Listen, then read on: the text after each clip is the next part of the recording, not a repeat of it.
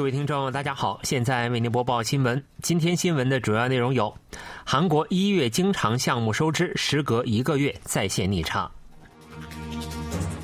北韩九日实施火星炮兵部队火力训练，金正恩现场指导。日本媒体报道，十六日韩日首脑会谈将宣布重启穿梭外交。以下请听详细内容。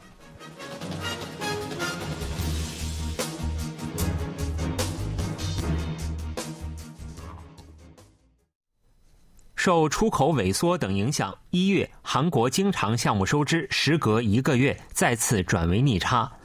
出口萎缩导致商品收支逆差超过七十亿美元，旅行收支的逆差规模也有所扩大。韩国银行十日公布的国际收支初步统计显示，今年一月韩国经常项目收支出现四十五点二亿美元逆差，经常项目收支去年十一月出现二点二亿美元逆差。十二月因分红收入收支增加，转为出现二十六点八亿美元顺差，但未能连续两个月保持顺差基调。具体来看，商品收支出现七十四点六亿美元逆差，商品收支连续四个月出现逆差，且相较一年前的十五点四亿美元顺差，巨减九十亿美元。出口同比减少百分之十四点九。去年九月，出口时隔二十三个月首次减少，随后连续五个月下滑。受全球经济放缓影响，以通关为准，半导体、钢铁制品出口减少。从出口对象国来看，对中国、东南亚、日本的出口下滑。进口同比增长百分之一点一，其中轿车、粮食等消费材料进口增长百分之三点九，但原材料进口额减少百分之五点三，其中原油和石油产品进口额分别减少百分之十一点零和百分之十二点四。服务收支逆差为三十二点七亿美元，逆差规模同比增加二十四点四亿美元。北韩表示，九日在西部战线实施了火星炮兵部队火力训练。据北韩劳动新闻等官方媒体十日报道，西部战线的火星炮兵部队九日实施了火力袭击训练。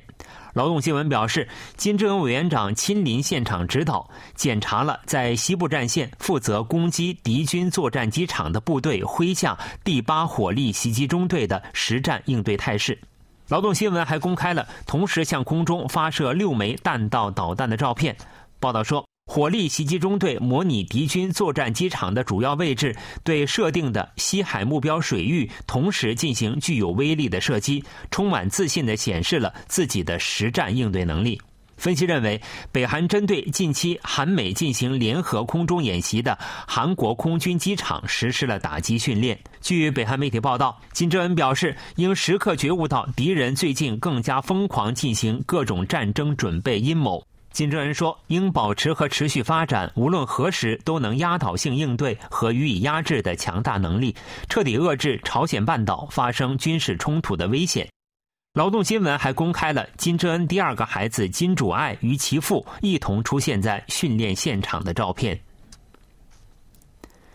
据日本媒体十日报道，韩国总统尹锡悦和日本首相岸田文雄十六日在东京举行的韩日首脑会谈中，将宣布重启两国首脑定期互访及穿梭外交。尹锡悦将于三月十六日至十七日访问日本，十六日将与岸田文雄举行会谈，并共进晚餐。日本经济新闻当天报道说，日韩首脑将自2011年以后，时隔十二年共同召开记者会，届时将宣布重启两国首脑每年定期互访及穿梭外交。朝日新闻也报道说，会谈将敲定双方为解决日韩最大悬案征用工问题将采取的措施，并就改善两国关系的方案进行讨论。预计两国首脑将就重启互访及穿梭外交达成一致。穿梭外交始于2004年，两国首脑每年一次进行互访。2011年12月，时任韩国总统李明博访日后，双方互访终止。此次则有望时隔十二年重启这一形式的外交。韩日首脑会谈还将就韩日军事情报保护协定正常化和日本对韩出口管制等问题进行协商。读卖新闻表示韩国政府正面向宣布日韩军事情报保护协定正常化的方向进行协调预计日韩首脑会谈将确认双方共享情报的必要性。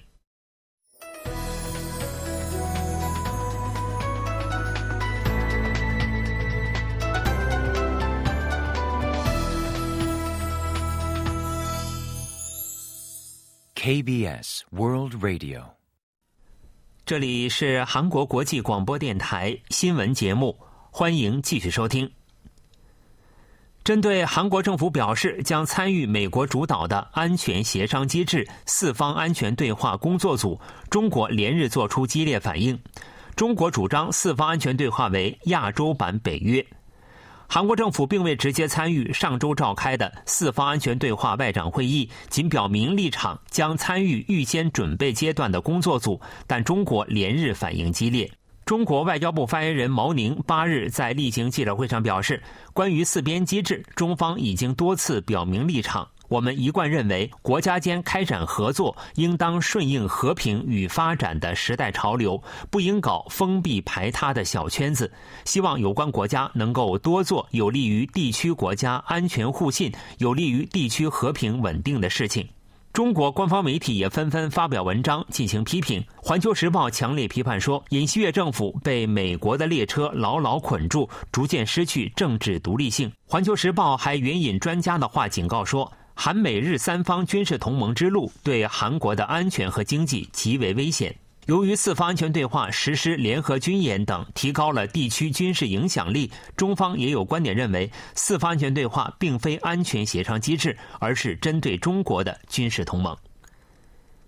KBS 就政府六日发布的被日地强征受害者赔偿问题解决方案进行了民意调查。政府提出的解决方案是由行政安全部下属财团代替日本战犯企业向受害者支付赔偿金。调查结果显示，百分之五十三点一的应答者认为赔偿方案是错误的决定，百分之三十九点八认为是正确的决定。对于政府的赔偿方案是否有助于建立面向未来的韩日关系，百分之五十一点五的应答者认为没有帮助，百分之四十六点一认为有帮助。对于有意见认为政府赔偿方案未包括日本战犯企业参与筹资和道歉的内容，并非完整的解决方式，百分之七十二点一的应答者表示同意，百分之二十四点七表示不同意。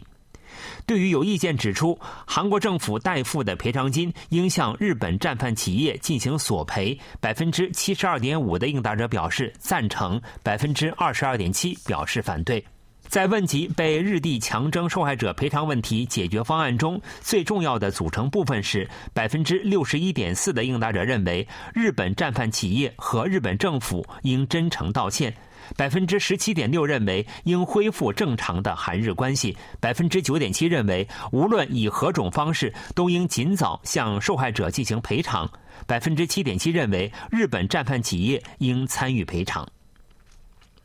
韩国政府将从十一日起解除自中国入境人员入境前新冠检测和检疫信息预先登记义务。中央灾难安全对策本部表示，这是根据八日的会议决定，全面解除对自中国大陆、中国香港和澳门入境人员实施的新冠防疫政策所采取的措施。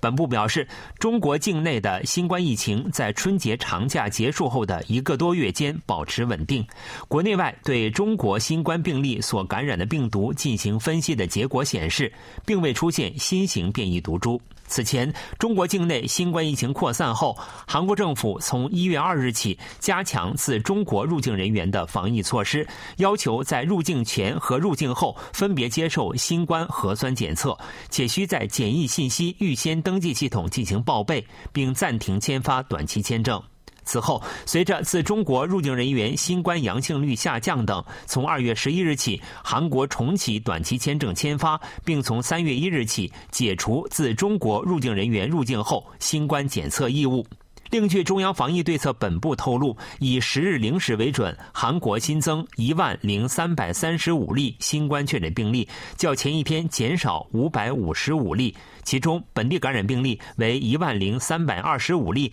境外输入病例为十例。新增确诊病例数较一周前减少七十三例，较两周前增加二百九十四例。最近一周间的新增确诊病例数较一周前有所增加。新闻为您播送完了，是由于海峰为您播报的，感谢各位收听。